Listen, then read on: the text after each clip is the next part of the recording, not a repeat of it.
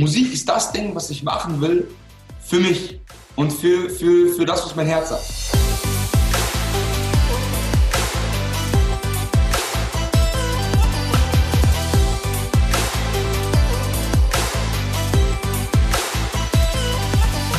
Herzlich willkommen zu einer neuen Folge der Gedankendealer, deinem Format rund um das Dealen mit den besten Gedanken um die Themen Freundschaft, Business, Spiritualität und vor allem Dingen und Ideen und Menschen, die die Welt ein Stück weit schöner und besser machen. Und deswegen freue ich mich sehr, heute Benobi hier bei uns begrüßen zu dürfen als mein Gast. Herzlich willkommen. Schön, dass du da bist. Benobi ist 31 Jahre jung. Er ist in Deutschland geboren, aber in Polen verwurzelt. Mhm. Er ist zweisprachig aufgewachsen und ähm, ist seit vier Jahren hauptberuflicher Musiker lebt jetzt in Berlin, aber ich glaube in Bayern groß geworden. Ne? Genau, also hier. Ja, hier. Genau. Und ähm, ja, wenn man sich so angeschaut hat, wie du so, was für einen Weg du eingeschlagen bist, direkt nach der Schule, Jurastudium, dann geschmissen, dann alles dran gesetzt, um irgendwie Medizin studieren zu können mit Aufnahme Prüfungen, um was es so geht, mhm. ähm, hätte man nicht gedacht, dass er dann irgendwann doch seinem inneren Ruf so folgt und sich entgegen aller Pläne seiner Eltern oder Zweiflern, die vielleicht um ihn rum waren, dagegen stellt und sich für sich und seine Leidenschaft einsetzt, nämlich für die Musik. Die beste Entscheidung, die du hättest treffen können, denn du bist sehr erfolgreich mit dem, was du tust. Und was äh, ich so schön finde und weshalb ich dich unbedingt interviewen wollte, ist, dass du vor allem mit der Arbeit, die du machst, auch was Gutes tust. Das heißt, ähm, in deinen Texten verarbeitest du viele Geschichten, glaube ich, die Menschen helfen, auch über eigene ja, Herausforderungen drüber hinwegzukommen. Oder aber auch, du setzt dich ähm, stark gegen das Thema Mobbing ein und du bist Ambassador für War Child. Mhm. Und deswegen finde ich es mega, dass du heute da bist. Schön. Wir haben uns, glaube ich, getroffen bei dem War Child Event in Berlin, oder? Genau, genau, wo, wo, wo Charlie gespielt hat. Genau, Charlie Graham. Wo dann, sehr schön. Ja, genau, genau. Ähm, und das, das Spannende ist, ich habe danach, bin irgendwie so, so ein bisschen natürlich recherchiert. Du musst wissen, ich komme ja überhaupt nicht aus der Musikwelt. Ja, also du musst mir jede okay. naive, rein konsumentenorientierte Perspektive verzeihen. Ich habe also danach so ein bisschen cool gehört und äh, reingespürt. Und ich finde ähm, die Art und Weise, wie du Musik machst, ähm, sehr berührend. Also einmal von, von den Klängen ist sehr schön, von der Stimme, aber eben auch die Geschichten, ähm, die du dort, wie soll man das sagen, präsentierst. Und ich habe dann so ein bisschen in der Recherche herausgefunden, dass du sehr autobiografisch, also sehr offen und ehrlich eigene Geschichten darin verarbeitest. Alles, ich glaube, nichts ist nicht von mir. Also nichts ist nicht über mich und irgendwie mal zumindest, also jeder von uns ist, glaube ich, die einzige Nummer, die globaler ist als jetzt mein, mein Kosmos. Ja. Wow, wow. Ähm, wie ich immer gerne anfange, mhm. bevor wir so ein bisschen gucken, wie du dahin gekommen bist, wo du heute stehst, kannst du jetzt mal äh, kurz sagen, wo stehst du denn gerade? Du hast eben gesagt, du bist bei deinen Eltern in, in Bayern, mhm. aber ähm, ja. vielleicht wie sieht dein Leben gerade aktuell aus? Normalerweise in Berlin, was machst du? Du kannst jetzt mal richtig auf die Kacke hauen, mhm. sagen, was du so rockst. Und ähm, ja, bin ich ganz gespannt. Erzähl doch mal. Okay, also der Weg bisher sind zwei Alben. Wie gesagt, viele, viele Studien geschmissen, irgendwie nicht das wirklich Richtige gefunden. Dann durch Zufall die Einladung bekommen, ey, mach doch Musik. Dann ging Album 1 los. Dann ging es zur Tour mit Adel Tabil unterwegs. Dann die eigene Tour, die erste die man ganz wirklich für mich völlig überraschenderweise ausverkauft hat. Das war krank. Ähm, dann zweites Album, das lief auch geil an in den Charts, irgendwie zum ersten Mal aufgetreten, irgendwie Platz 48 oder irgendwie sowas. Ähm, mit Jan gearbeitet, der schon mit Größen wie Bublé gearbeitet, Sammy Deluxe und äh, Nena, bla bla bla. Der hat auf einmal Bock auf mich so gehabt, deswegen fand ich das auch sehr schön.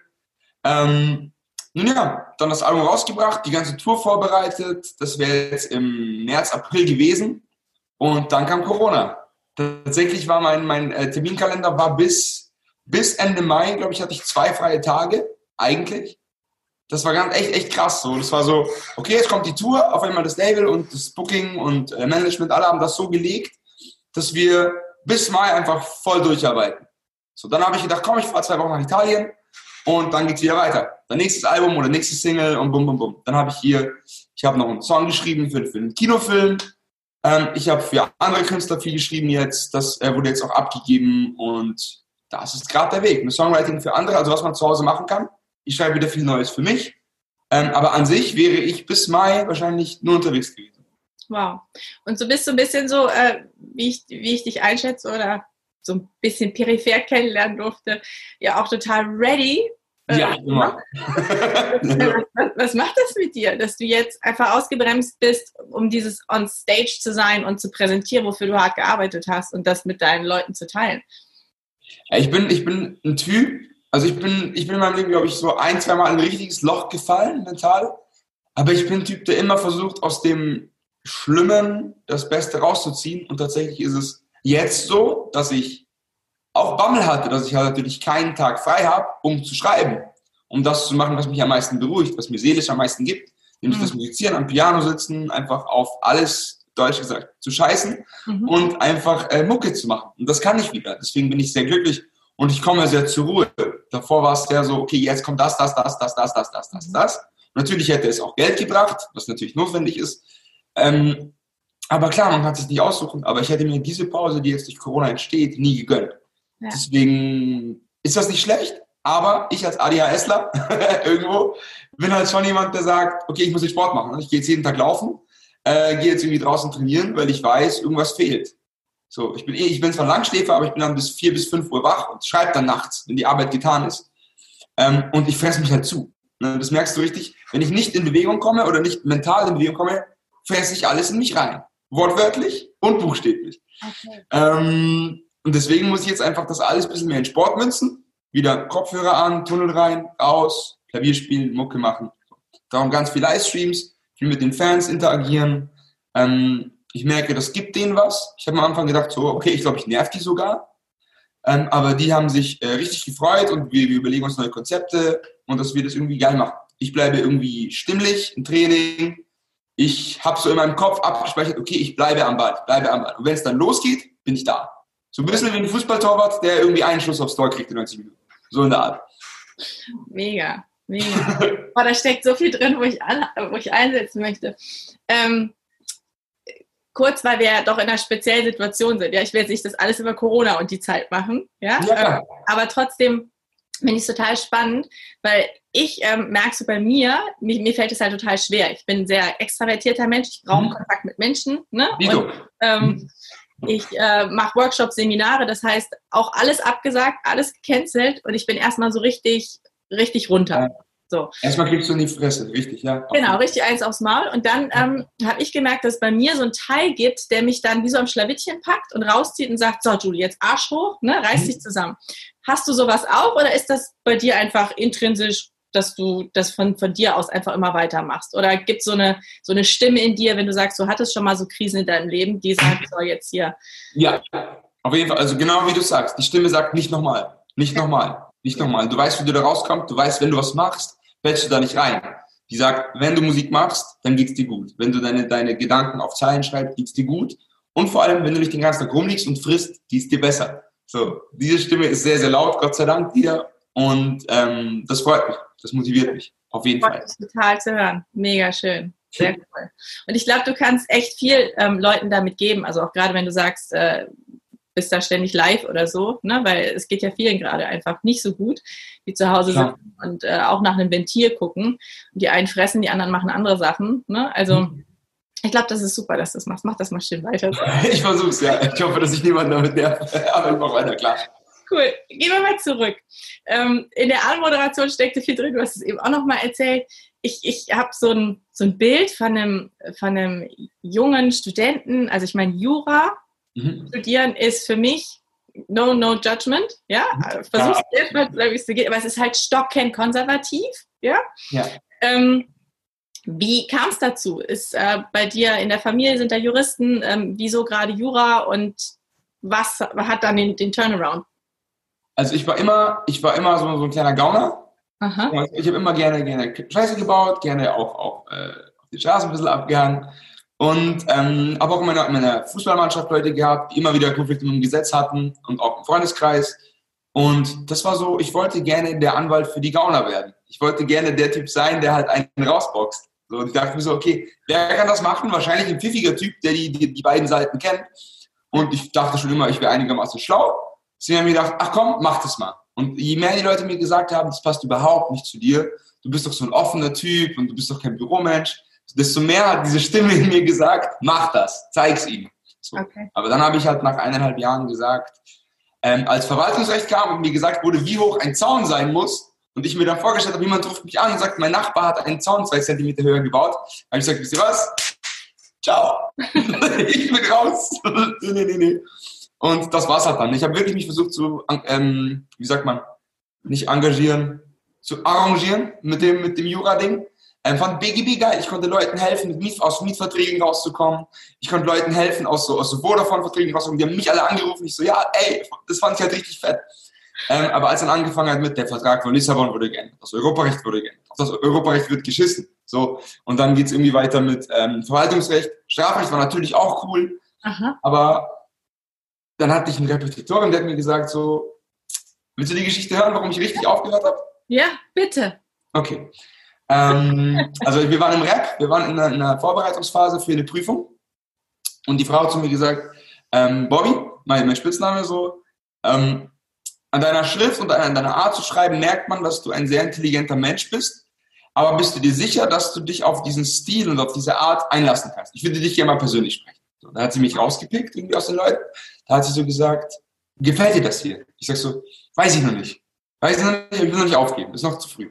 Ich sag, ich musste, also eine Sache möchte ich dir sagen. Ich war auch Anwältin jahrelang, habe dann aufgehört, weil ich habe für eine Krankenkasse gearbeitet habe dann einen, einen Fall bekommen, wo es hieß, ein, ein Mann ist krebskrank, ist irgendwie 65, irgendwie sowas, und hat in seinen Versicherungspapieren ähm, nicht angegeben, dass er Verdacht auf Krebs hat. Mhm. So. Hat aber eine neue Versicherung abgeschlossen. Mhm. Genau. So. Jetzt stand dieser Mann vor Gericht, kurz vorm Sterben, natürlich Krankenhausrechnungen bis in die, in die, in die Binsen hoch ähm, und mit seiner Familie im Gericht. Stirbt während den Gerichtsverhandlungen dieser Mann der Fall wird von der Krankenversicherung gewonnen und die Eltern und die, also beziehungsweise die Kinder dieses Mannes und die Enkelkinder müssen jetzt für die Krankenhausrechnung dieses Mannes blechen. So. Scheiße. Die Frau kam rein in die Kanzlei, die Leute haben mit Shampoos gewartet, mit ihr angestoßen und das war für sie der Moment, dass sie gesagt hat, sie hört auf. Daraufhin habe ich ihr gesagt, ja, aber ich muss solche Fälle ja nicht annehmen. Ich würde gerne Familienrecht machen. Da hat sie mir gesagt, so, wenn du ein empathischer Mensch bist, wie ich dich jetzt kennengelernt habe, wirst du immer verlieren nach so einem Fall. Weil du wirst immer jemandem etwas wegnehmen. Du wirst vielleicht einem guten Vater sein Kind wegnehmen, vielleicht einer guten Mutter ein Kind wegnehmen. Wenn du es kannst, dass das Recht für dich das Größte ist, ist das das Richtige für dich. Ich glaube, du bist ein guter Anwalt. Wenn du aber sagst, dass das Herz über dem Recht liegt, dann solltest du genau wissen, was du machst. Und vielleicht solltest du dann lieber woanders hingehen als in den Gerichtssaal. Und das hat mir so zu denken gegeben, dass ich irgendwann gesagt habe, Nö. Ich will, ich will niemanden das Recht wegnehmen, sein Kind zu sehen. Wenn er vielleicht doch ein guter Vater ist, wenn die Beweislage schlecht für ihn ist, aber er vielleicht einfach ein guter Mensch ist. Weil die, die Mutter hat natürlich im deutschen Recht immer einen klaren Vorteil in so, in so einer Verhandlung. Ähm, ja, ganz schwierig. Und dann habe ich wirklich ein paar schlaflose Nächte gehabt, zu Hause angerufen, ich so, Mom, Papa, tut mir leid, aber ich werde jetzt alles daran setzen, halt Medizin zu studieren. Hast du ähm, deine Eltern denn in diese Überlegung mit einbezogen? Also wie war eure, euer Verhältnis? Also hast du die auch um ihre Meinung gefragt hast du es alles, oder Freunde, oder hast du es alles mit dir selbst ausgemacht? Das meiste mit mir selbst. Die Freunde haben alle gesagt, passt eh nicht zu dir. Ich wollte mir diese Niederlage nicht zugeben. Ähm, denke ich. Und dann äh, Eltern waren halt sehr stolz. Ne? Die haben jedem erzählt, ah, andere Sohn hat, hat Medizin studiert, dann ich Jura. Also, oh, oh, oh, oh. Es kommt geil, kommt geil. Ja. Ähm, und dann habe ich halt irgendwann angerufen, ich so, nee, ich mach das nicht mehr. Ich so, wieso? Kämpf dich durch, du hast doch bestanden und da, da, da. Ich sag so, nee, das, das wird's nicht. So, jetzt noch vier Jahre oder fünf Jahre draufsetzen, das ist es nicht. Ne? Lieber, lieber, ich will lieber helfen, statt, statt, statt nehmen. Ich will niemanden irgendwie in den Regen stellen. So, das ist nicht meine Art. Ne? Ich bin eher jemand, der gerne hilft, der einfach gerne etwas besser macht. Wie war die Reaktion deiner Eltern? Ja, Horror. Also das war auf jeden Fall, das waren die, die Tage, wo es äh, richtig bergab ging. Ich habe in meinem, meinem, Album einen Song, der heißt Papa, mhm. der so ein bisschen diese Zeit beschreibt. Also Ende mit der Ex-Freundin, Autounfall gebaut, ähm, sehr viel getrunken, sehr viel gesoffen. So, und dann irgendwie um halb drei von den Polizei nach Hause gefahren worden und so, solche Geschichten, ne, wo ich dann gesagt habe, so, okay, es klappt nichts. Mein Medizin hat mich nicht aufgenommen. Ähm, und es ging nicht weiter. Es war so, okay, was machst du jetzt? Musik war nie ein Thema, überhaupt nicht. Es war so, mhm. okay, du hast irgendwie ein Abi von 2,5. Ja, du kannst, du kannst gut reden, du bist irgendwo, irgendwo bist du clever, aber du bist es nicht auf Papier. Mhm. Keiner wird dir das glauben. Ne? Und solange du kein Forschungsgespräch hast, passt nicht. Ich wollte Sport studieren, Sport hat sich geändert, ein Diplom auf Sportwissenschaft, also keine praktischen Anteile mehr, wo ich auch gesagt habe, was will ich damit? Das ist es nicht. Damit helfe ich auch niemandem. So. Mhm. Da warst du so 22 oder was? So um die Art, ja. 21, 22. Und einfach fucking lost und äh, da war ich durch, ja. Mhm. Und was hat dir in dem Moment geholfen? Oder was hättest du gebraucht? Es kam irgendwann der Satz ähm, von meiner Mama, als ich dann äh, Physiotherapie entdeckt habe. Ich habe dann Biologie in Wien studiert und so. Und ähm, habe dann gehört, man kann Physiotherapie studieren. Mhm. Physiotherapie bedeutet halt ganz schnell eigenständig sein. Ich hatte immer Probleme mit Chefs. Ich hatte immer Probleme mit Chefs. Ich war immer sehr so. Rebelle, Autorität und so? Ja, gar nicht. Also wenn jemand versucht zu zeigen, wer der Boss ist, dann ist vorbei halt. Da, da teilen wir was. Ja, das ist ganz schwierig für mich. Ja, ja. Und dann habe ich mir gedacht, okay, was machst du jetzt schnellstmöglich, um für Medizin ein Wartesemester zu sammeln ja. Und halt trotzdem irgendwie weiterzumachen. Mein Bruder hat dann immer gesagt, wenn du in Wien studierst, also im Ausland, sparst du Wartesemester und kannst studieren. Mhm.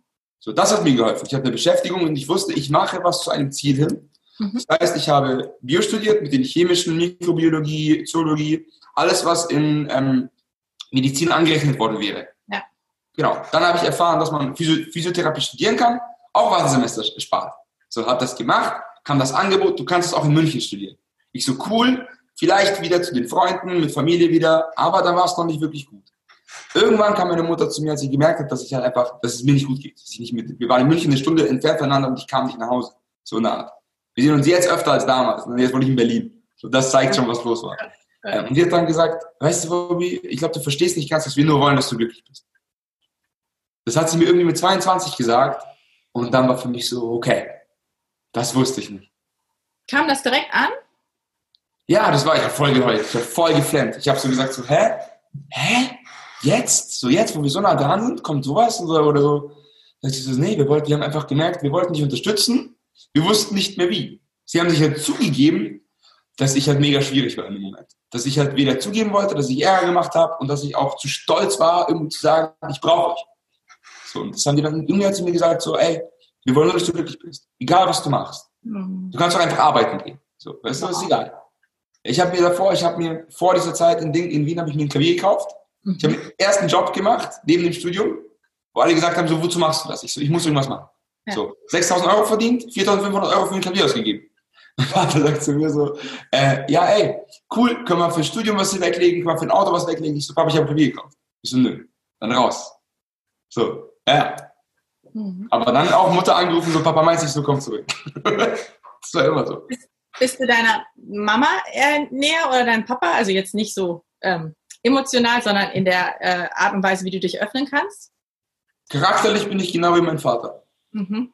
Voll komplett stur, alles muss schnell gehen. Wenn du was willst, holst du gleich. So, Mama ist viel geduldiger und weiß halt mehr so Diplom, wie sagt man, mehr die Schritt für Schritt für Schritt. Ne? Wir sind so, boom, erstmal ins Haus rein, die Wände bauen sich schon. Oh Mann, Wahnsinn. Deswegen, deswegen haben wir so viel gestritten, aber deswegen lieben wir uns auch sehr mittlerweile. Wir haben uns, wir haben das eingesehen. Aber es hat gedauert. Ja, voll schön. Was glaubst du, was war der Grund, dass du so abgedriftet bist eine Zeit lang? Also ich höre jetzt so 2,5 äh, Abi-Durchschnitt, mhm. ne? Zwar ein bisschen frech und äh, ein mhm. bisschen äh, gauner, rebellisch, aber trotzdem sehr clever. Also hast ja normal die Schule gemacht und so. Ja. Ähm, hört sich nach einem guten Elternhaus an, weißt du, die sich kümmern. Ja, meine Eltern sind, sind ähm, Mediziner. So, die kamen halt aus Polen und es wurde ihnen nicht anerkannt. Nur mein Vater durfte hier arbeiten. Meine Mutter hat jahrelang geputzt und hat irgendwie versucht, äh, uns irgendwie auf dem Bein zu halten. Ne? Haben dann so aus der Liebe zu sich entschieden, irgendwann zusammen zu machen und zusammen selbstständig zu werden. Und seitdem geht's uns gut. Davor hatten wir einen Scheißdreck und jetzt äh, geht's uns gut. So, ich würde mich nie, nie beschweren, dass es mir schlecht geht. Ähm, aber für sie war halt ganz klar, Bildung ist der Weg. Ne? Und egal, was du machst und egal, wer dir was nicht, jemand, der dir halt etwas nicht anerkennt, Bildung wird dich retten. Bildung wird dich immer auffangen. Wenn du ein schlauer Mensch bist, wirst du dich durchsetzen. So. Und das war halt das Dogma, das ich immer hatte. Und ich war halt zu jung zu verstehen, dass der ganze Rest, den ich mache, ich dachte, das interessiert ihn nicht. Ich dachte, nur die Noten interessieren. Mhm. Das war halt auch. Das war halt auch oft das Signal, das ich bekommen habe. Mhm. Ähm, aber natürlich nur, weil die wussten, was in mir steckt und weil die wussten, okay, der Typ hat tausend Fantasien, der, der macht alles. Ich konnte relativ gut zeichnen, ich konnte, wie gesagt, relativ gut singen. Und, aber immer so, bist du gut genug? Die wollten mich in, diese, in dieses Haifischbecken nicht werfen. Die wollten sagen, wir haben überlebt durch Bildung, durch Wissen. Deswegen eigne dir Wissen bei und du wirst es schaffen, egal was du machst. So. Und sie hatten recht. Ich bin unglaublich froh um dieses Abi. Und ohne die beiden hätte ich das nie geschafft. Niemals. Ja. Niemals. Oh. Das ist durchgeflogen. Toll. Toll. Das ist die Geschichte halt. Ne? Die sind richtig durch die Scheiße gegangen und die wussten halt, okay, wenn du was in der Birne hast, kommst du da raus. Und mhm. du musst es aber in Deutschland den Leuten zeigen, mhm. dass du was in der Birne hast. Und das war so das, womit ich halt nie klargekommen bin. So, warum? Ein schlauer Mensch ist ein schlauer Mensch. Warum muss das Papier haben? So, und das war halt, das ist aber auch eine Erkenntnis, die man machen muss. Mhm. Ist mit 20 nicht gerade nachzuvollziehen. Oder mit 16. ja. ja. Krass. Ich kriege immer so Flashbacks, ich denke dann immer parallel. Wie ähnlich? So, wo war ich, weißt du? Hm? Ja, wie war das bei dir? Nee. Nein, zu lang? oh, nee, bei mir war das jetzt nicht so. Also, ähm, kann ja nachher alles rausschneiden. Äh, ja, he heftige Zeit gehabt. Mhm. Also ich bin mit 17 raus, ähm, äh, habe auch Abi gerade so geschafft und mhm. ähm, Schnitt? Halt, bitte? Schnitt? Schnitt? Gerade so? Na? 3,7. Uh, warte, es gab doch so eine Lotterie bei 3,9 oder so, kriegt man Porsche. Das gab es sonst nicht. Und aber ah, egal, also irgendwie äh, konnte ich das nie machen, was ich machen wollte. So, aber ich hatte halt auch diese, meine, meine Eltern ähm, haben nie verstanden, was ich machen wollte. Das hat sehr lange gedauert, ja. bis, bis wir unseren Frieden gefunden haben. Definitiv. Ja. Macht die Sache aber irgendwie wertvoller, ne? Auch das ja, auch den Frieden macht es schöner. Ja, und ist auch tatsächlich so, dass, ähm, wo was ganz stark in mir resoniert, ne? wo ich dich nachvollziehen kann, wenn du sagst, so dieses, wenn Leute glauben, das schaffst du nicht oder das kannst du nicht oder das mhm. passt nicht zu dir, ne? dieses, ähm, dann erst recht. Direkt. Ja, genau. Dann zeig, ja, und das ist, ist, so ein Muster, das habe ich definitiv auch in mir, das äh, Unmögliche möglich machen. Mhm. Und dann, dann kommt dann irgendwie der Stier raus und äh, es allen zeigen wollen. Aber ich glaube, dass es halt wirklich eine Stärke ist, also was du auch beschreibst, ne? weil du dadurch ja in dir drin einfach merkst, du hast eine wahnsinnige Kraft und Selbstwirksamkeit. Also du kannst einfach Dinge durchsetzen, mhm. auch wenn alle anderen das nicht sehen. Ist das was, was du glaubst, was dir angeboren ist? Oder woher, was denkst du, so rein philosophisch jetzt? Es gibt ja kein richtig und falsch. Aber was glaubst du, woher kriegt man sowas? Also auf jeden Fall durch die beiden. Also auf jeden Fall durch die Erziehung, ganz klar. Es war immer so, ähm, ganz früh schon, wenn ich was Teures haben wollte, zum Anziehen oder was, haben die gesagt, zu wozu? Wenn du was Teures hast, verdienst dir. Ja. Immer. So bis heute. So, warum brauchst du das? Überleg dir ganz genau, warum du das brauchst und ob, ob das überhaupt, ob das billiger nicht ginge. Oder ob du das nur machst, um, um halt einen kürzeren Weg zu wählen. Mhm. Also Erziehung voll. Dann, ja, ich war, ich war eine ultraschwere Geburt. Ich war das fetteste Kind im, im, im Krankenhaus. Ich habe, glaube ich, irgendwie 5, irgendwas Kilo gewogen. Mhm. Als, als Baby und auch Kaiserschnitt, ne, und auch, auch schwierige Geburt, auch für, für Mama. So, also es wurde, es wurde seit meinem Erscheinen gekämpft. Also ich wurde über die Grenze gebracht in den Bauch, dann wurde ich sozusagen im Schnellverfahren rausgeholt. Wow. Ähm, Amerikan Engl amerikanische Kaserne, ich unter lauter Soldaten sozusagen groß geworden. Ähm, ja, ganz viel, ganz viele, ganz viele Kreuzungen, die gehen, gegangen werden mussten, dass ich überhaupt hier bin, dass ich überhaupt lebe. Mhm. Dann hat es mich hier auch schon ein paar Mal irgendwie rausgehauen, dass ich wirklich vom Glück sagen kann, dass ich noch da bin. Und ja, ich glaube, das alles macht dass ich so ein Mensch bin, der sagt so, ey, heute könnte der Tag sein, heute könnte der Tag sein. Das denke ich halt sehr oft und das ist halt geil. Dadurch mhm. kann ich mich sehr, sehr gut motivieren. Macht dir das Angst eher oder motiviert es dich? Nein, überhaupt nicht. Überhaupt nicht. Es war so, wir haben dann irgendwie bei Adel Tawil beim letzten Konzert, also das erste Konzert bei Adel Tawil vor irgendwie 3500 Leuten in der Columbia Halle, war so, so, komplett. Ne? Ja. Aber ab dem zweiten Konzert war ich so. Das hat mir niemand geglaubt. Aber ich habe halt gesagt so, Leute, in meinem Kopf ist es, das kann das letzte Mal sein, dass ich hier auftrete. Warum soll ich das mit Angst verschwenden? Ja. Warum soll ich diesen Moment mit Angst verschwenden? Und dann habe ich halt beim letzten Gig irgendwie gebetet hinter dem Ding und habe einfach Danke gesagt. So, und dann hat, hat mich halt irgendjemand gesehen und gesagt, was hast du da gemacht? Ich so, ich habe gebetet. Ich so, wieso bist du nervös? Ich so, nö, überhaupt nicht. Ich genieße das heute und dann gehe ich nach Hause. So, und das war so, dann haben sie halt gedacht, okay, der Typ singt zum ersten Mal vor so viele Leute, was ist mit dem los? Aber es ist so, ne? es ist so, ich habe das alles nicht gewollt. Das mit der Musik, ich habe das überhaupt nicht gewollt. Das ist das Einzige, wofür ich nie gearbeitet habe am Anfang. Es war einfach so, ein Demo bekommen, aus einer traurigen Phase aus meinem Leben, ähm, das aufgeschrieben, Manager hat es gehört, gefallen, angerufen, komm nach Berlin, schwupps, war ich da drin. Mhm. Ich habe mich darauf nie vorbereitet. Und das war so, hä? Mhm. so viel gearbeitet, so viel Tränen vergossen, so viel Blut und Schweiß für dieses scheiß Schulzeug. Und dann kriegst du sowas geschenkt, was mir mehr, mehr gibt als alles andere auf der Welt. Mhm. Das heißt, jetzt nicht mehr kämpfen? Auf jeden Fall. nee, nee, nee. Du hast den Ding. Ich habe den, ich habe den, ähm, wie soll man sagen? Äh, ich habe den ersten Anschubser bekommen. Der war glücklich und der Rest wird jetzt gepumpt.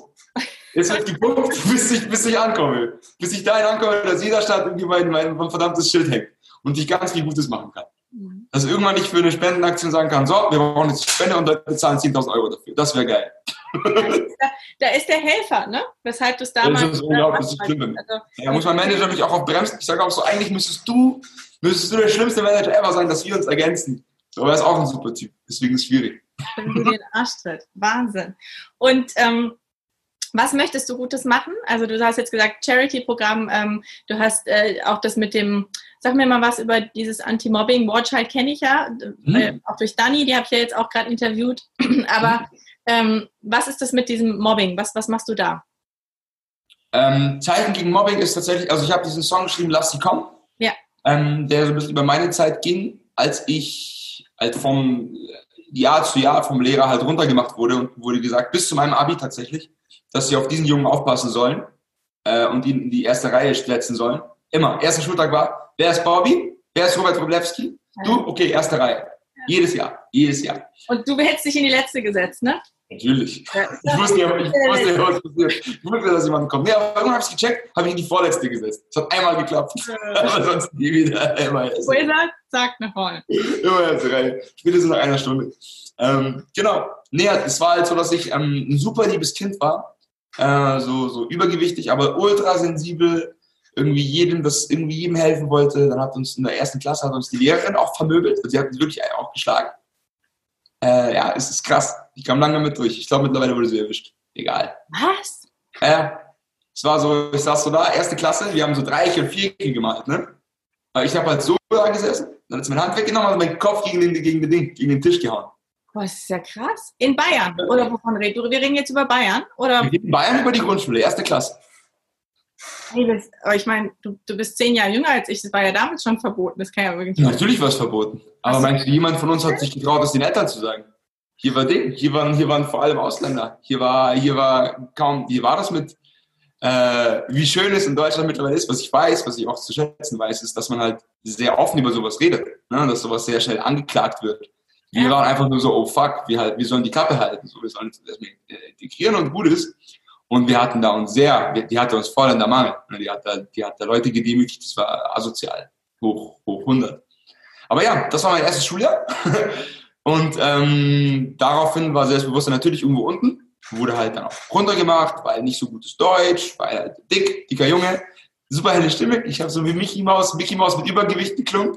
Hm. Ähm, und ja, wurde halt runtergemacht, runtergemacht. Und irgendwann habe ich den Spieß umgedreht. Habe dann gemerkt, so ein dicker Junge kann ganz schön weit schubsen. Das heißt, Leute, die sich mit mir angelegt haben, haben es zurückbekommen. Das Dumme ist, ich habe dann aber auch Schwächere fertig gemacht. Ich wurde dann genauso dem schlimmen Menschen, der mich damals fertig gemacht hat, wurde ich. Und vielleicht sogar noch schlimmer, deutlich schlimmer.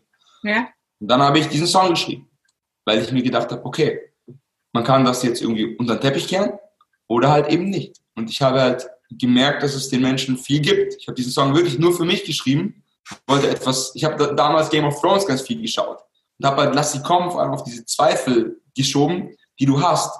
Wenn Leute dir immer wieder sagen, das packst du nie. Wie sagt diese innere Stimme? Das schaffst du nicht, das schaffst du nicht. Und diese Stimme sagt zu dir, lass sie kommen.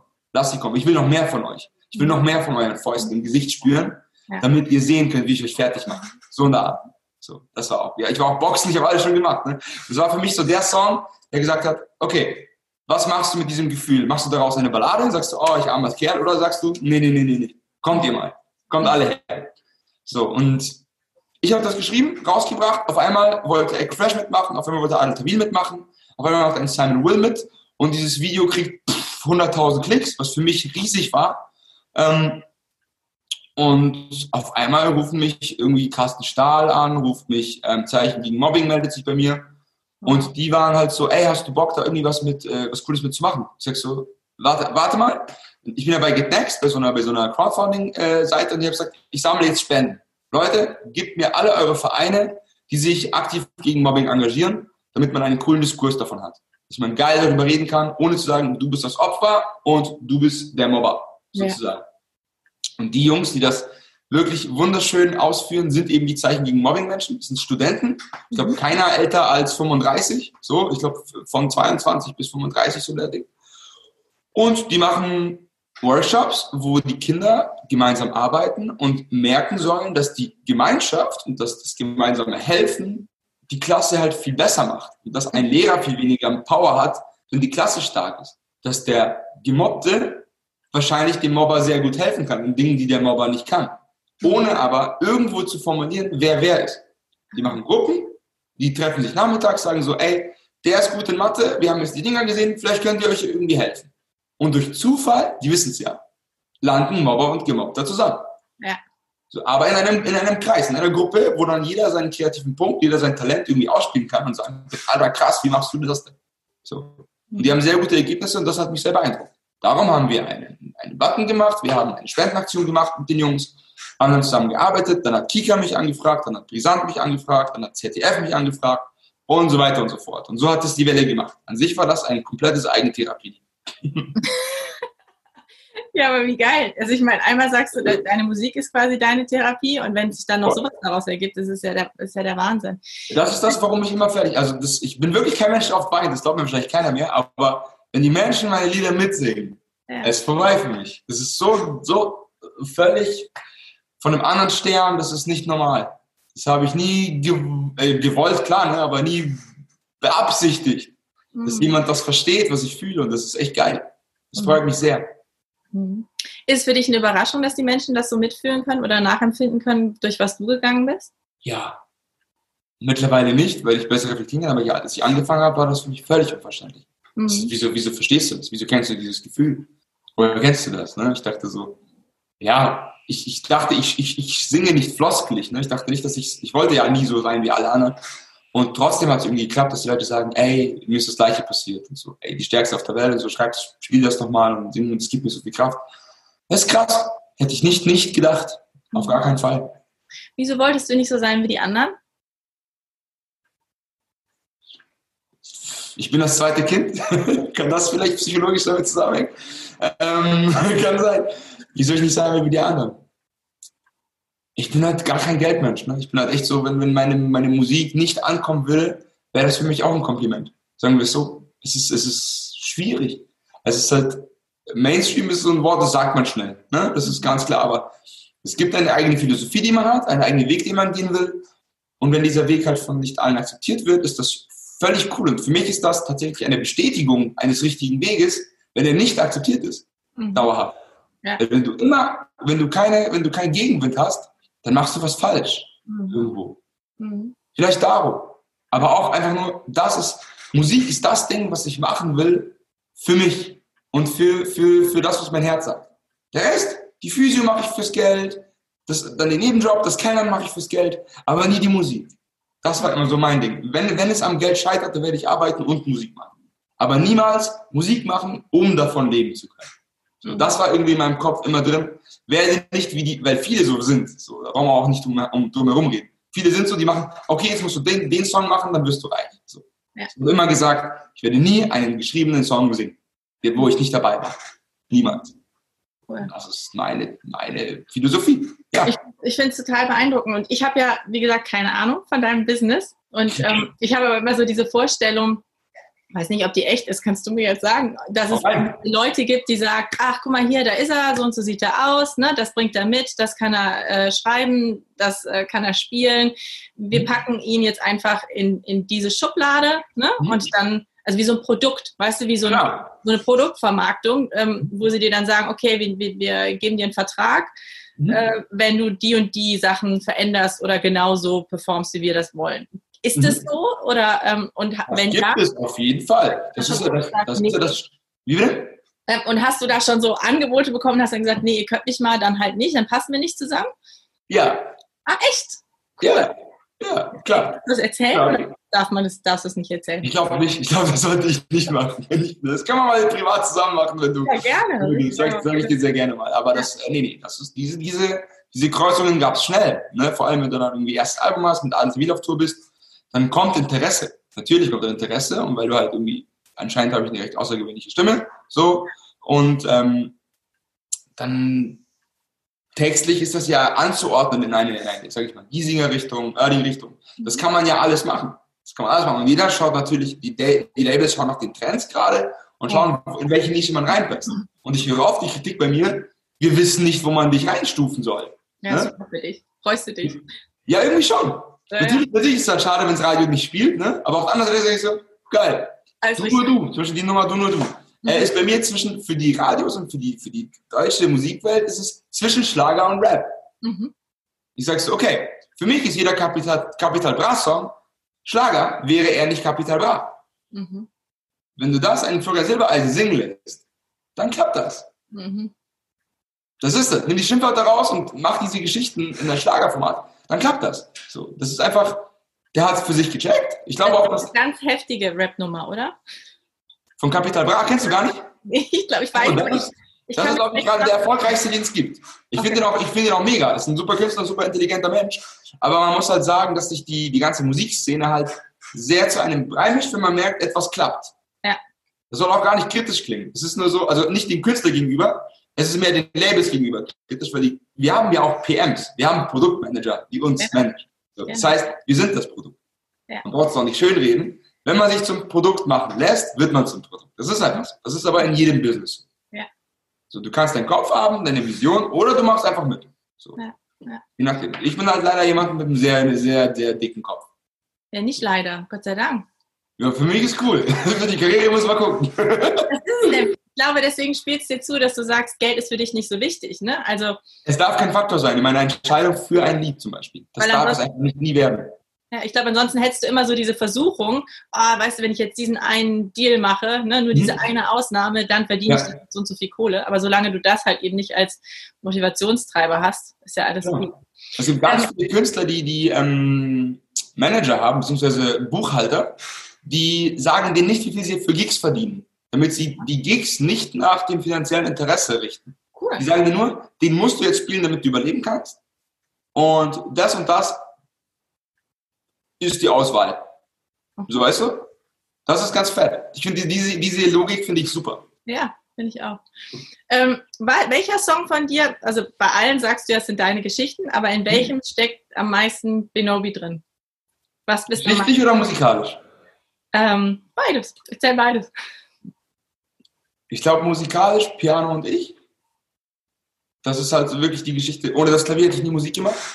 Da hätte ich weiter ein bisschen gerappt, Freestyle-Bühnen und bla Einfach wirklich gesungen und mich darauf einzulassen, was in mir vorgeht, hat das, hat das Klavier für mich verursacht. Mhm. Darum Piano und ich, ähm, wo am meisten geschichtlich über mich drin ist und wirklich ganz klar unverblümt ist Papa. So und Ansonsten, es gibt so viel, die meine erste große Liebe, von der ich bis heute hoffe, dass es ihr so gut geht, die nicht will, dass ich mit ihr rede, weil sie mich so geliebt hat. Ähm, oder noch immer liebt, ich weiß es nicht. Wie bitte? Wieso ist es zu Ende gegangen? Schwierig. Sie hat nie geglaubt, was ich für sie empfinde. Also sie hat, es war halt immer so, sie hat immer einen Fehler in sich gesucht. Und ich habe irgendwann gesagt zu ihr, wenn ich dir das nicht nehmen kann, diese Fehlersuche, diese ständige Philosophie, weil für mich war sie halt einfach perfekt, so wie sie ist. Ähm, da bin ich der Falsche. Wenn ich nicht der Mensch bin, der dir nach drei, vier Jahren irgendwie das Gefühl geben kann, du bist wirklich gut, wie du bist, du bist Hammer, dann muss ich weg. Hm. Und ich weiß nicht, ob es mir zusteht, aber ich meine, man könnte ja, ja auch sagen, ähm, sie, wenn sie es nicht selber nicht sehen kann, ne? also du, so Partner ist ja nicht, du bist ja nicht in der Verantwortung, das für sie zu lösen, sondern es ist dann ihrs, oder? Ich weiß, ich weiß, aber ich war fertig halt. Ne? Ich habe halt gemerkt, dass es sie zerfrisst, diese ganzen, diese ganzen Zweifel. Und ich alles versucht habe, es irgendwie gut zu machen. Auch mit, mit klar, auch mit Psychologen und so weiter, alles irgendwie versucht anzubieten. Und da war halt irgendwie auch die Angst immer da. Also sie war so, was willst du mit jemandem sagen, der ein 1,0 Abi hat und sich nicht schlau fühlt? Hm. So, das ist, irgendwann war es halt für mich so, okay, wenn ich dir das wirklich nicht weiß machen kann, nach vier Jahren, und es mich halt auch wirklich fertig macht. Ja, klar. Dann, dann, dann ist es so. Dann muss man sich auch zugeben, dann sind wir vielleicht nicht Topf und Deckel. Hm. So. Und gar kein Kontakt mehr? Von mir, ich habe es immer wieder versucht, ähm, Natürlich auf eine, auf eine ganz normale Weise, nicht ich bin in deiner Dusche, sondern ich bin so, hey, wie schaut's aus? äh, hast du Bock nochmal irgendwie am Kaffee oder sowas? Und dann wird halt immer recht schnell gesagt, so, ja, aber jetzt gerade schlecht. Mhm. Und ähm, mhm. ja, ganz schwierig. Aber deswegen, das, der Song heißt Sieh dich an, wenn du ihn mal hören willst. Ja, total gern. Genau, und das ist halt die, warum warte ich auf dich? Also ich kann ja hier. Ja.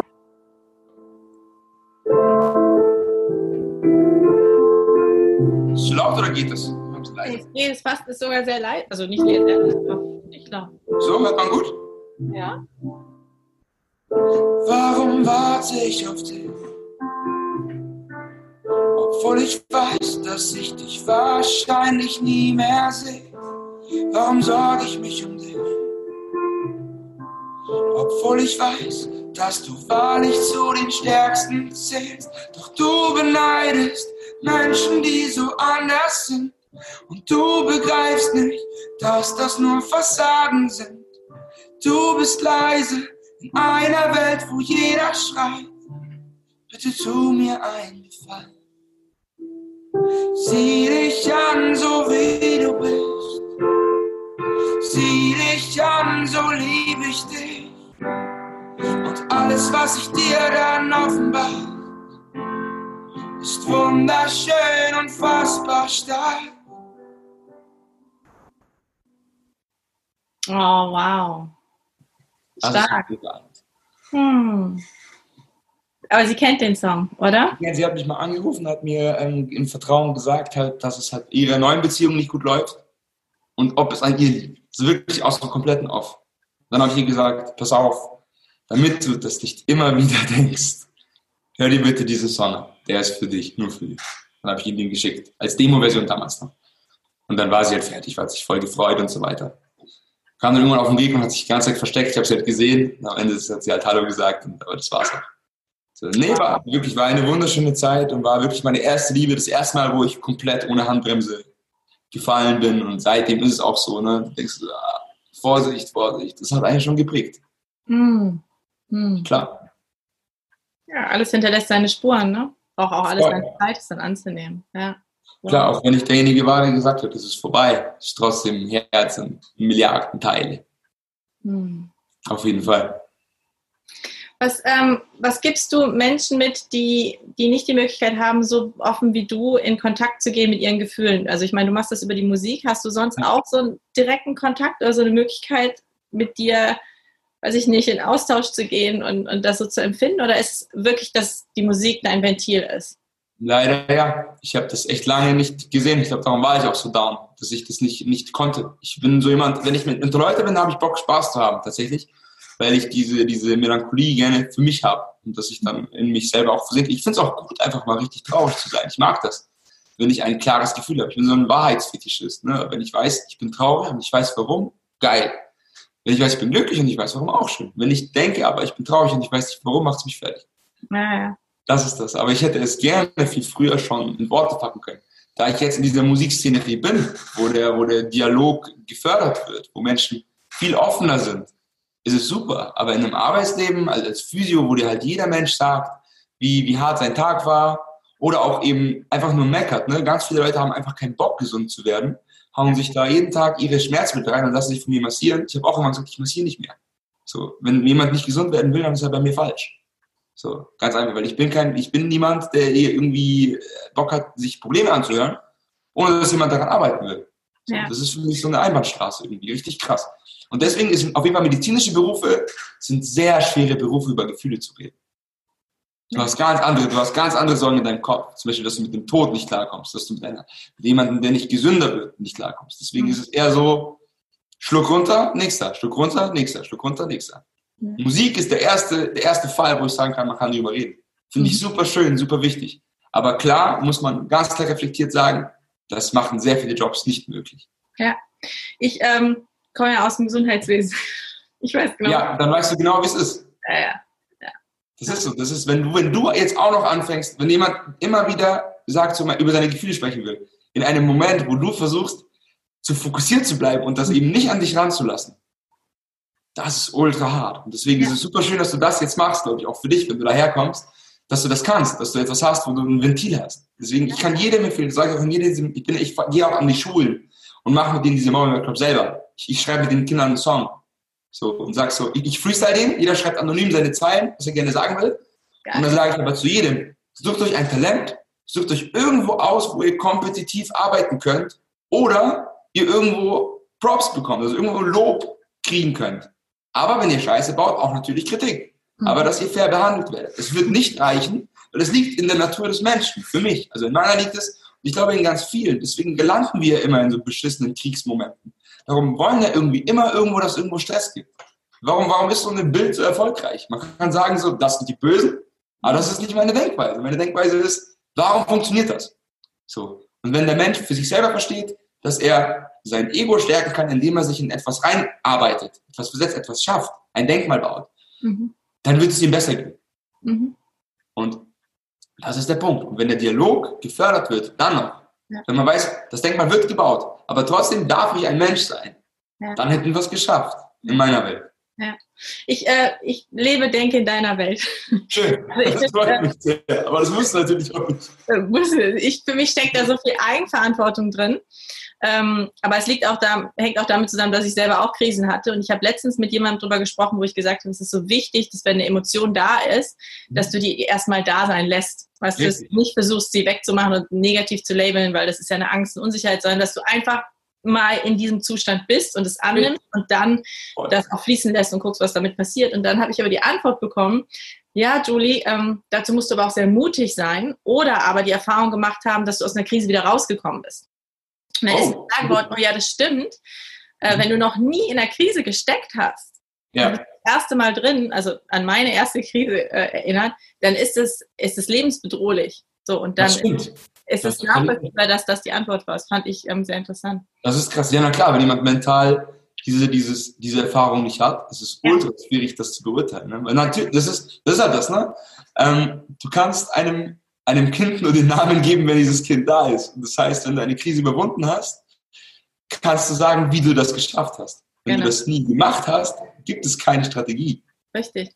Richtig. So, das ist ultra, ja, das ist sehr schwer. Und wahrscheinlich war das auch, wie, wie gerade die Geschichte, das Problem von mir in meiner allerersten Beziehung. Weil ich hatte schon eine hinter mir, wo ich dachte, so, okay, das und das und das. Ja, und wenn das nicht klappt, okay, dann muss man andere Wege gehen. Mhm. I don't know wie gesagt, ich kann, ich kann in meinem Kopf denken, versuchen, für andere mitzudenken, aber ein Lehrer hat mir mal gesagt, er hat 68 Jahre gebraucht, um zu verstehen, dass nicht jeder denkt wie er. Ja. das ist einer der schlauesten Sätze, die ich je gehört habe. Er sagt, seitdem habe ich meinen Frieden in einer Diskussion.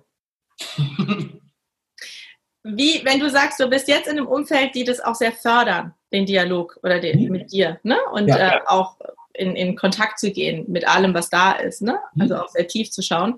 Ähm, wie weit hat sich dein Umfeld verändert? Also von dem auf der Straße Gauner, dann äh, Jurastudenten, Biologie in Wien, äh, Physio und dann ich kaufe mir ein 4000 Euro teures Klavier und mache jetzt Musik. Also ja bist du so jemand, der, der irgendwie den gleichen Freundeskreis hat und die machen einfach mit mit allen Facetten, die Benobi so hat? Oder hast du immer wieder gewechselt? Du nix Ich habe ich hab gewechselt, klar. Ich habe halt irgendwann gemerkt, dass die Menschen, die sich vor, vor, einem, vor einem Einkaufsgeschäft sich einfach nur zusaufen wollen und danach sich irgendwo zu prügeln, ähm, dass dieses, dieses Geprügel nicht heißt, wir sind Freunde und schlagen uns zusammen. Sondern das auch bei dir.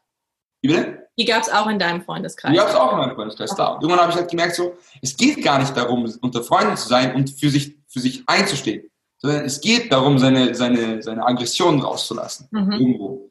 Und das habe ich halt recht früh gemerkt. Das habe ich so zwischen 19, und 20 gemerkt, als ich halt immer wieder von der Uni heimkam. Dann habe ich gesagt, nein, das ist es nicht. Das ist es nicht wert. Das ist nicht wert für einen Eintrag in Führungszeugen. Das ist es nicht wert. Irgendwas. Ich würde immer reingehen. Also wenn ein Kumpel da irgendwie in Gefahr ist, ich würde immer reingehen. Immer. Eltern sowieso vorbei. So, aber ich würde das nie wieder forcieren. Also du musst, wenn jemand mich angreift, mich beleidigt, dass da was passiert, meine, ich weiß nicht, dann müsste ich den schlechtesten Tag meines Lebens haben, dass ich da was mache. Der kann mich alles nennen, der kann mich Juan so nennen, der kann mich alles nennen. Soll er doch. So, das ist für mich so, du schwaches Stück Scheiße. Ja, weil du aber auch wahrscheinlich mittlerweile selber aussuchst, welche Kämpfe du kämpfen möchtest, ne? Richtig. Und das sind halt diese Kämpfe gewinnst du nicht. Mhm. Die Faust im Gesicht eines anderen ist eine Niederlage. Ja. Das kannst du mir erklären, wie du willst. Das ist eine Niederlage hier drin. Dass du so weit gehst, dass du dich so weit verlierst, dass du ihm eine gibst. Mhm. Das ist deine Niederlage, nicht seine. Egal, ob du ihm was brichst, ob der Boden liegt. Das ist nicht sein Verlust, das ist dein Verlust. Deine Ruhe, deine, deine, dein, dein Stolz auch irgendwo. Ne? Er konnte dich so sehr reizen, dass du in die Gefahr gehst, jemanden wirklich zu verletzen und in den Knast zu kommen. Ja. So, das ist zu viel. So, das habe ich irgendwann gesagt, so Leute, ich mag euch, aber ich habe keinen Bock mehr, jeden Samstag mit euch zu saufen. So, ich habe auch dann aufgehört zu trinken. Also ich trinke auch wirklich, wirklich nur noch zu sehr, sehr feierlichen Anlässen und sonst sage ich so, Leute, passt schon. Also entweder hauen wir jetzt weg und lachen zusammen, aber einfach nur um auf, auf, einen, auf, einen, auf einen Pegel zu kommen. Nee. Schade um die Zeit. Schade um den Tag danach, wo man nicht denken kann. Schade drum. Ähm, aber sonst habe ich den ganz gleichen Freundeskreis, seit ich zwölf war. Weil das sind die ehrlichsten. Die sagen, Bobby, der Song ist scheiße. Ich sage mal wieder, ist scheiße. Ich finde den richtig scheiße. Wieso machst du den als Single und nicht den? Ich so, Digga, gefällt mir am besten. Was soll ich dir sagen? Hm. So, ich will die, ich mag die Ehrlichkeit der Leute. Ich bin immer noch mit den, mit den äh, hier Deutsch, Deutschland, Russlandsdeutschen und äh, ein paar deutsche Freunde, habe ich noch einen aus Wien, einen sehr, sehr guten Freund. Also das hat sich gar nicht geändert. Also ich habe kaum Musiker als Freunde, weil ich merke, dass jeder so seinen eigenen Kampf, Kampf lebt. Und viele halt haben mich halt sehr enttäuscht, auch in ihrer mentalen Stärke. Die dann sagen so, ich will das schaffen. Äh, ja, ich würde auch dafür das und das machen. Das war für mich so, oh, ich dachte, du wärst real. Komm schon, komm schon. Ja, und dieser Realness-Gedanke ist halt die Frage. So, ich, es gibt Leute, die ich sehr, sehr gerne mag. Aber wie gesagt, ich merke halt, dass viele in diesem Musikbereich sehr egoistisch sind. Und das mhm ist nicht meine, meine DNA. Mhm. Ich helfe immer gern. So, und auch wenn jemand mir sagt, so, ey, kannst du mir das und das machen? Kannst du das und das posten? So, klar. Natürlich, wir, sind, sitzen noch im gleichen Boot. Ja. Wie ist dein Umfeld in Berlin? Oder wie ist Berlin zu dir? Jetzt, als ich nach Berlin gekommen bin, hatte ich das Gefühl, ah, endlich kann ich atmen. Berlin mhm. war immer gut zu mir. Ich liebe, bin absolute Wahlberlinerin. Wie ist es mhm. für dich? Du bist seit knapp zwei Jahren in der Stadt? Vier. Vier? Ach so, wow, okay. Ja, nee, wirklich, mit der Musik, ich bin drei Wochen später hingezogen. Als ich gehört habe, es ist besser dort für Musik. Ja, also Berlin hat mir einen Traum erfüllt. Ne? Erstmal das. Berlin gibt mir die Möglichkeit zur Anonymität. Berlin gibt mir die Möglichkeit, bis 5 Uhr nachts Musik zu machen. Ja. Ähm, ich liebe diese Stadt. Absolut. Äh, und trotzdem, jetzt in dieser Zeit, wo ich hier bin, denke ich mir, ob ich dort für immer bleibe, weiß ich nicht. Trotzdem. Es ist anonym, aber ich muss auch sagen, halt so, so wirklich Freunde fürs Leben Dort habe ich es noch nicht gefunden. Ich glaube, daran binde ich auch irgendwo mein Herz. Hm. Es ist sehr, sehr geschäftlich. Also es ist, glaube ich, zu geschäftlich. Ich glaube, so kann man es ausdrücken. Berlin ist für mich halt immer Business. Wenn ich dort bin, ist was zu tun. Okay. Das ist geil für, für, den, für, den, für die Stimme, aber ja. das ist irgendwo auch, nee, das ist nicht unbedingt zu Hause. Mhm. Das ist eine sehr geile Station, die ich unbedingt in allen Facetten genießen will, aber vielleicht ist es nicht zu Hause. Aber das muss ich noch erfahren für mich. Das weiß ich noch nicht. Das ist noch zu früh. Vier Jahre, glaube ich. Ich glaube, nach zehn Jahren kannst du sowas sagen. Genau. So, zehn Jahre ist immer eine ganz gute, gute Bilanz.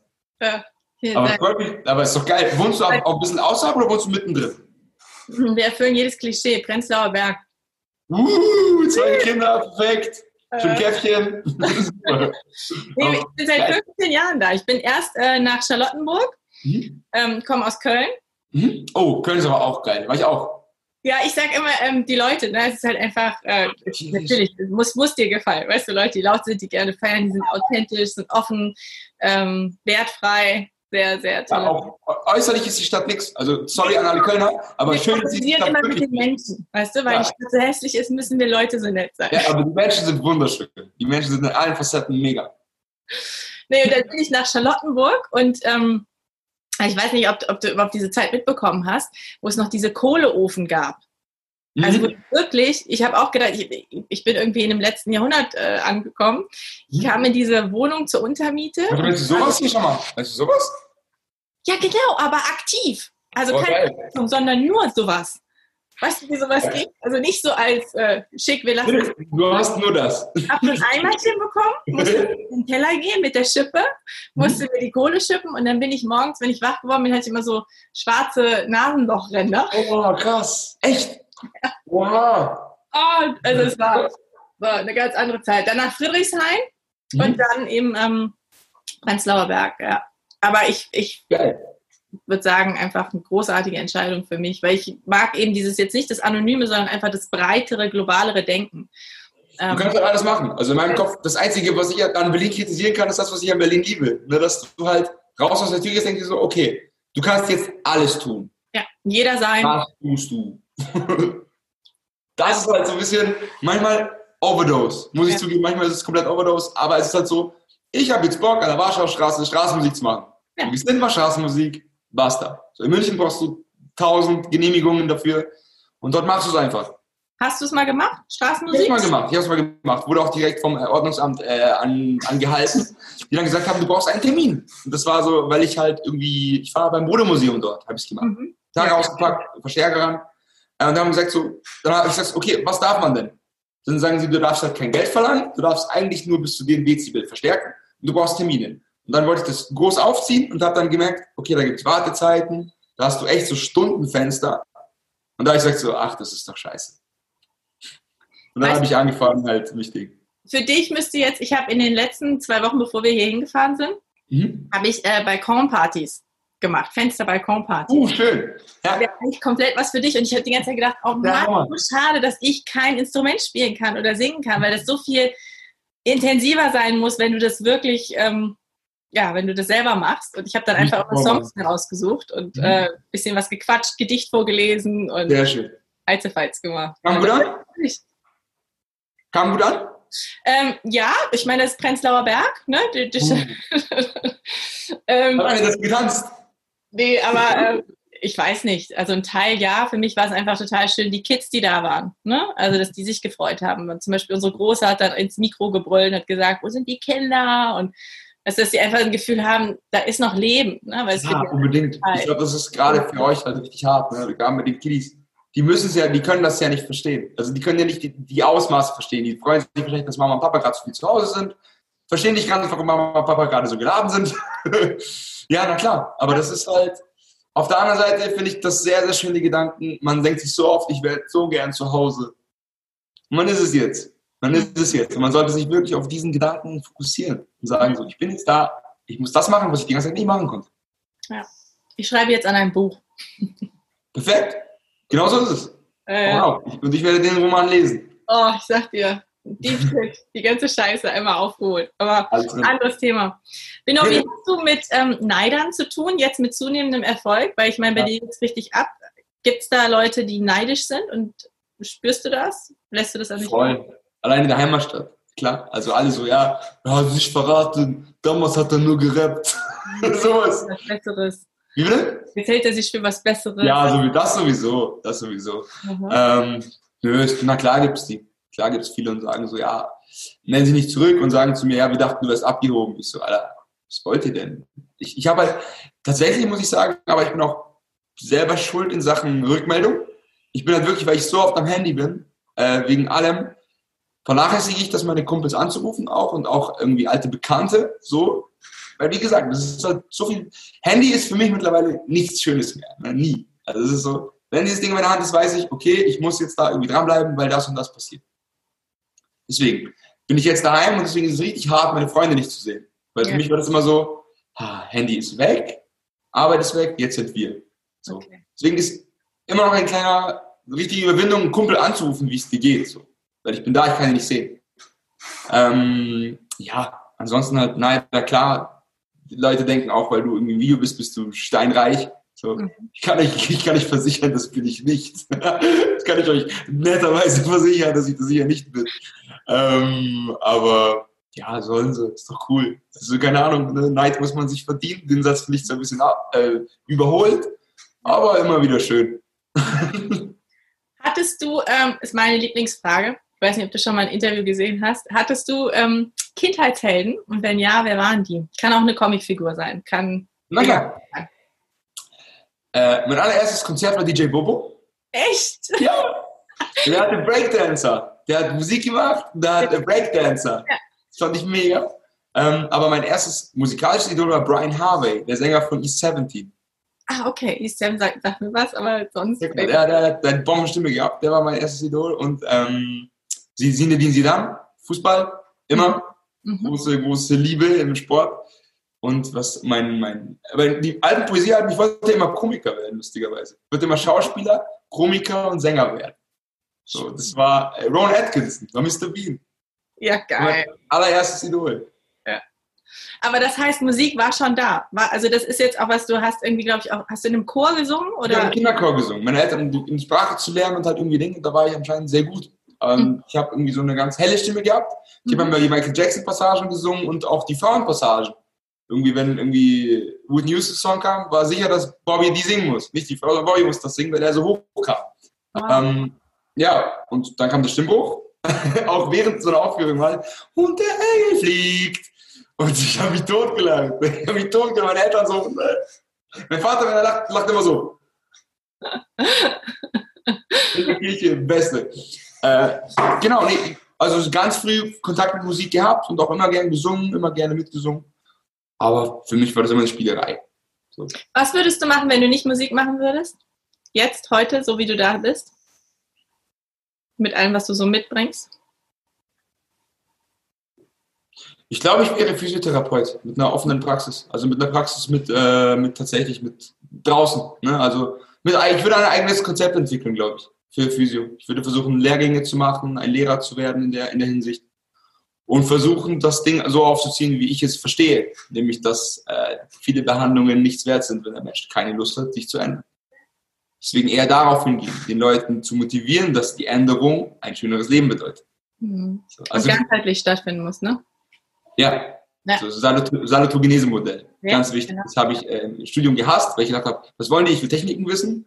Nach dem Studium, nach der ganzen Ausbildung, ich so, fuck, das war das Wichtigste, was sie mir beigebracht haben. Ja. Das lernt man manchmal mal erst später im Leben, ne? So, ah, da war was. Das habe ich mal gelernt. Das war richtig.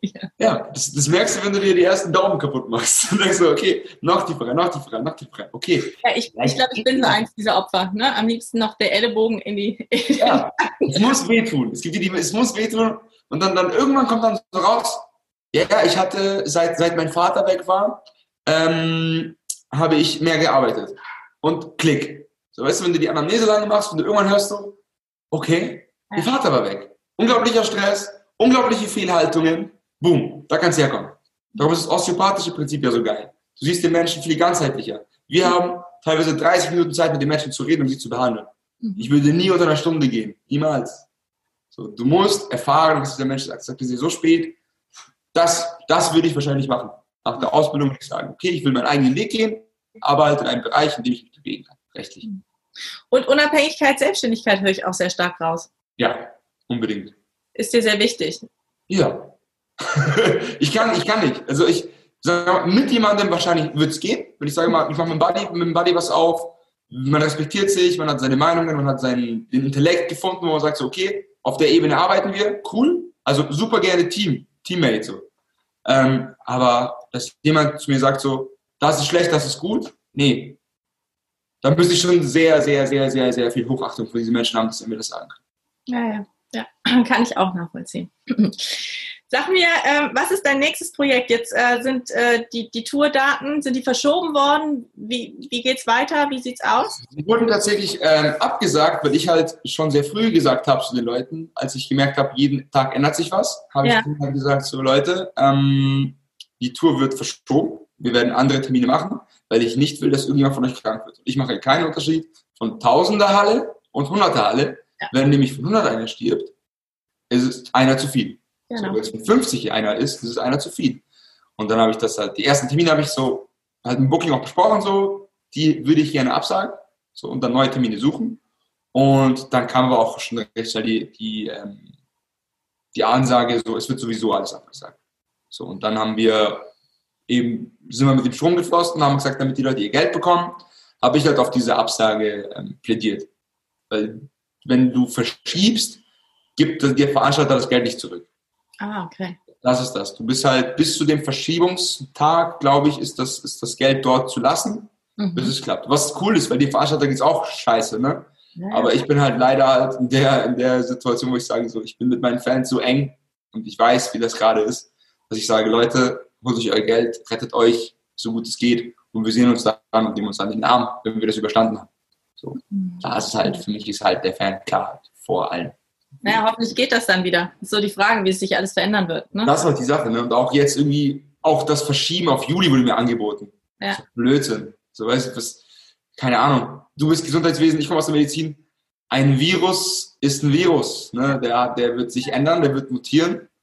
Und wann wir den in den Griff kriegen, weiß niemand. Deswegen muss man muss jetzt warten. Das ist für jeden scheiße. Viele machen Arbeitslosengeld jetzt. Ich komme irgendwie über die Runden, das ist geil. Aber es ist so. Mhm. Die, die über die Runden kommen, müssen jetzt für die anderen lächeln. Was sagst du? Sag nochmal. Die, die jetzt über die Runden kommen, sollten vielleicht für die anderen lächeln und ihnen sagen, es gibt nicht am Ende des Tunnels. Weil ja. die anderen dürfen ja, dürfen auch traurig sein. Die dürfen sich genau. auch Gedanken machen. Ganz wichtig, ganz wichtig. Cool, dass du sagst. Da ähm, poche ich aktuell immer sehr stark drauf rum. Weil es so viele Leute gibt, die sagen, so jetzt hier positiv und ja. ne, zeigt der Krise nee. die Stirn und ich denke mir so, nee, es ist jetzt an der Zeit, wo du auch einfach traurig sein darfst und traurig, Absolut. traurig bist. Man hat jeden Grund dazu. Man hat jeden Grund dazu, weil so viele wissen nicht, wie es weitergeht und das ist voll okay. Aber ja. den Leuten, denen es jetzt gut geht, die sollten halt eben für diese Menschen jetzt gerade ein paar Meter mehr machen. Ja, cool. Und das machst du mit all deinen Online-Formaten und mit den Sachen, die du gerade schreibst. Und I, I, I, try my best, ne? Ich try, I try my best. Die Sache ist halt trotzdem, du weißt ja, wie es ist. Wenn du, wenn du, wenn du in dieser Krise bist, dann willst du das auch nicht hören. Da kannst du auch noch, noch so gut meinen, was du meinst. Aber klar, wenn ich dann eine Nachricht höre, ich habe jetzt auch, Mädel habe ich ein Video geschickt, die halt jetzt auch Corona-positiv getestet wurde und so. Und habe gesagt, ich schicke dir jetzt was total zu geben. Und dann sagt sie tausendmal Dank. Ich sage so, ey, wichtig ist, dass es dir besser geht und gut ist. Und so, nee, nee, nee, es fällt mir schwer zu schreiben, aber danke, danke. Ich so, dann leg das Handy weg. Es geht jetzt um dich, ist alles gut, ich komme klar. Ähm, ich versuch's, ich versuch's, aber niemand muss mir bei mir so tun, als ob alles cool ist. Gar nicht. Schön. Es war mir ein Riesenvergnügen, mit dir zu quatschen. Ito. Toll. Toll, was du machst. Tollen Weg, den du gegangen bist. Mega mutig, super inspirierend. Ich freue mich schon auf die, die Feedbacks und alles, was da so ja. kommt. Wenn da Fragen kommen, Mhm. Leite ich die weiter an dich? Hau rein, na klar. Wir können Livestream machen zusammen. Ja, total gern. Und mit QAs, wenn du willst. Ja. ja, wenn das für dich passt, würde ich das total gerne machen. Na klar. Und wenn wir dann mal wieder in Berlin sind, lass uns treffen. Auf jeden Fall. Prenzlberg in dem, in dem, im Isle of Waffles. Ja, geil. Das ja, komm, genau finde ich gut, finde ich gut. Cool, super, freue ich mich drauf. Benomi, pass auf dich auf. Versuche ich. Du auch bitte. Bleib gesund. Ja, du auch. Bis ganz bald. Mach's gut. Bis dann. Tschüss.